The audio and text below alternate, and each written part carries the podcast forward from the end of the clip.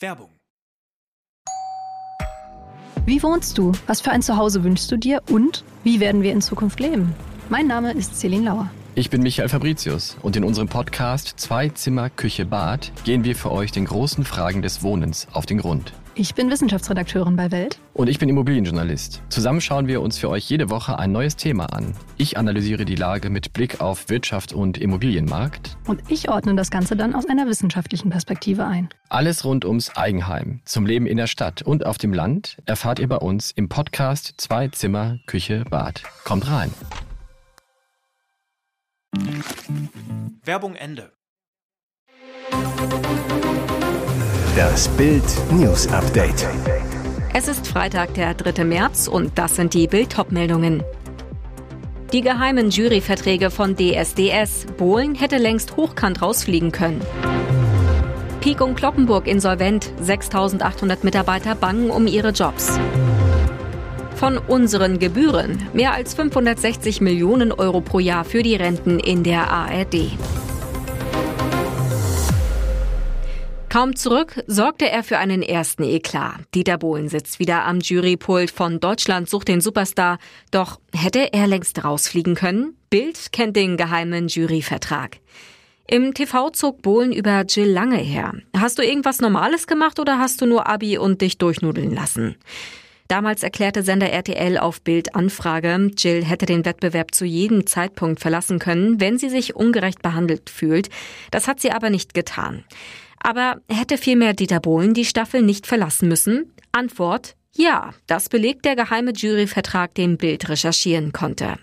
Wenn der Juror durch extremistische Aussagen, Holocaustleugnen, Verschwörungstheorien oder Propaganda für einen Staat auf der Scharia nach islamischem Recht oder durch Behauptungen Feindbilder aufbaut, darunter können sexistische Entgleisungen fallen, und somit im Ganzen dem Ansehen von RTL schadet, muss er gehen.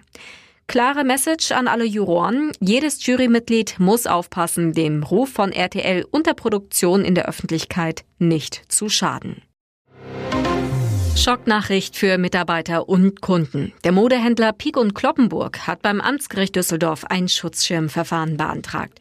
Das Unternehmen teilte mit, dass mit dem Antrag vom Freitag der bereits angestoßene Restrukturierungsprozess von P&C beschleunigt werden solle.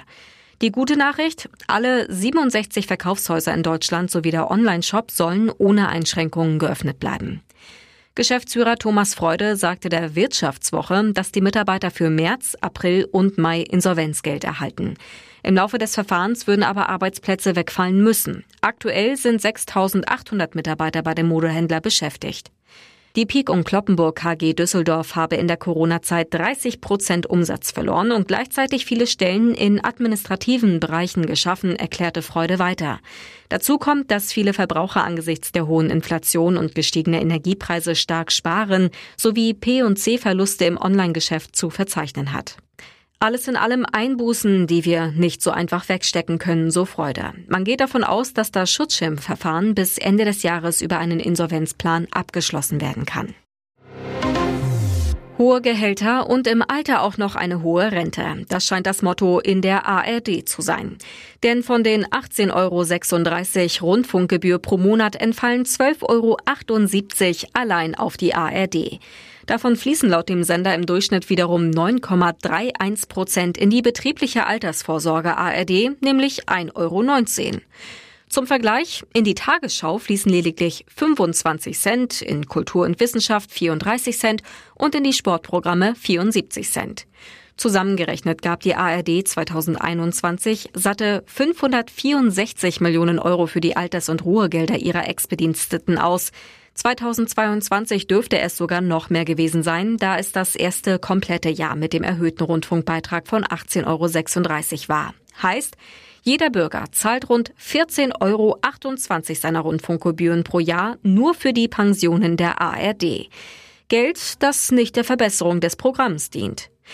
Auch die Gehälter der Öffi-Chefs sind offenbar ein sehr brisantes Thema, was nicht zuletzt durch den Ausraster von Kai Gnifke, SWR-Intendant und ARD-Vorsitzender in der NDR-Fernsehsendung ZAP deutlich wurde. Fakt ist, das jährliche Grundgehalt des Intendanten für das Jahr 2021 betrug 361.000 Euro, heißt es auf der Internetseite des SWR. Pro Monat macht das 30.083 Euro. Zum Vergleich, dem Bundesamt für Statistik zufolge lag das Durchschnittsgehalt von Vollzeitbeschäftigten im April 2022 in Deutschland bei 4.105 Euro brutto. Für die Insassen eines Busses und einen Lastwagenfahrer begann der Freitagmorgen mit einem gewaltigen Schock. Bei dem Zusammenstoß der beiden Fahrzeuge in Biberach wurden 28 Menschen verletzt, darunter 26 Jugendliche. Der 64-jährige Busfahrer wurde schwer verletzt und musste mit einem Rettungshubschrauber in eine Klinik geflogen werden, wie eine Sprecherin der Polizei mitteilte. Ein Jugendlicher wurde ebenfalls in eine Klinik geflogen. Es ist unklar, wie schwer er verletzt worden ist. Die restlichen 25 Fahrgäste zwischen 14 und 16 Jahren wurden mit leichten bis mittelschweren Verletzungen in Krankenhäusern behandelt. Auch der 41 Jahre alte Lastwagenfahrer kam zeitweise in eine Klinik. Er erlitt einen Schock. Mehrere Seelsorger betreuten an der Unfallstelle Verletzte und Eltern.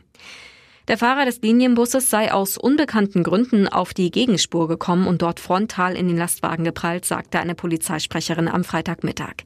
Der 64-Jährige war kurzzeitig in der Fahrerkabine eingeklemmt und musste befreit werden. Die Unfallstelle war am Freitagvormittag für mehrere Stunden gesperrt. Und jetzt weitere wichtige Meldungen des Tages vom Bild Newsdesk. Wer fährt diesmal für Deutschland zum Eurovision Song Contest 2023 nach Liverpool? Das klärt der TV-Vorentscheid, unser Lied für Liverpool heute. Die neuen Kandidaten stehen fest. Das Radio- und TV-Publikum der ARD darf bestimmen, wer das Ticket nach Großbritannien gewinnt. Und so läuft der Vorentscheid. Die ESC-Redaktion und ein Musikexpertenteam wählen acht Acts, die im Vorentscheid dem breiten Publikum zur Wahl gestellt werden. Die Jury und das Publikum Publikum tragen dann jeweils 50 Prozent des Stimmgewichts. Die Fans können während der Show anrufen oder SMS schicken. Es gibt auch eine dritte Option, das Online-Voting, das bereits seit dem 24. Februar läuft. Wer also schon einen kleinen Favoriten hat, kann bereits eine Woche vor dem Vorentscheid seine Stimme abgeben. Und diese Ex kämpfen um das Ticket nach Liverpool. Will Church mit Hold On, Patty Gurdy mit Melodies of Hope, Trong mit Dare to be Different, Lonely Spring mit Misfit, Annika Russo mit Once Upon a Dream, Lord of the Lost mit Blood and Glitter, Frieda Gold mit Alle Frauen in mir sind müde, René Miller mit Concrete Heart und Icke Hüftgold mit Lied mit gutem Text. Megaturbulenzen auf dem Weg nach Frankfurt. Während eines Lufthansa-Fluges sind sieben Menschen verletzt worden. Das bestätigte die Airline auf Anfrage. Die Maschine war in schwere Turbulenzen geraten, hatte in einem Luftloch schlagartig an Höhe verloren. Flug LH 469 war am Mittwoch unterwegs von Austin im US-Bundesstaat Texas nach Frankfurt am Main. Rund 90 Minuten nach dem Start sagte der Airbus A330-300 plötzlich ab. Grund für das Drama über den Wolken, sogenannte Clear Air Turbulenzen, welche laut laut einer Lufthansa-Sprecherin ohne Vorwarnung auftreten können. Das Phänomen wird gemeinhin als Luftloch bezeichnet. Die Unternehmenssprecherin betonte, dass die Sicherheit von Passagieren und Besatzungsmitgliedern zu keinem Zeitpunkt gefährdet gewesen sei. Man bedauere die Unannehmlichkeiten. Viele Airlines empfehlen ihren Gästen, die gesamte Flugzeit über angeschnallt zu bleiben. Ihr hört das Bild News Update mit weiteren Meldungen des Tages. Das sind 40 Jahre Verspätung. Bahn verschiebt pünktlich Plan auf 2070. Die bessere Bahn kommt, aber erst 2070. Im Jahr 2022 hat die Bahn ihren eigenen Verspätungsrekord gebrochen. Jeder dritte Fernzug kam zu spät, Zugausfälle noch nicht mitgerechnet. Ab 2030 sollte alles besser werden. Pünktlich, schnell und zuverlässig wollte die Bahn werden. Um Deutschlands Klimaziele zu erreichen, sollte der Staatskonzern nach dem Vorbild der Schweiz umgebaut werden. Mit dem Deutschlandtakt sollte sich die Zahl der Bahnreisenden verdoppeln. Doch nun Pustekuchen. Bahnbeauftragter Michael Teurer musste zugeben, vor 2070 wird das nichts. Die Bahn ist marode und kann die selbst gesteckten Ziele nicht von heute auf 2030 erreichen. Im ZDF sprach Teurer von einem Jahrhundertprojekt. Bahnexperte Thorsten Herbst nimmt die Bahnführungsriege in Schutz, sagte Bild, Über Jahrzehnte wurde die Bahninfrastruktur auf Verschleiß gefahren.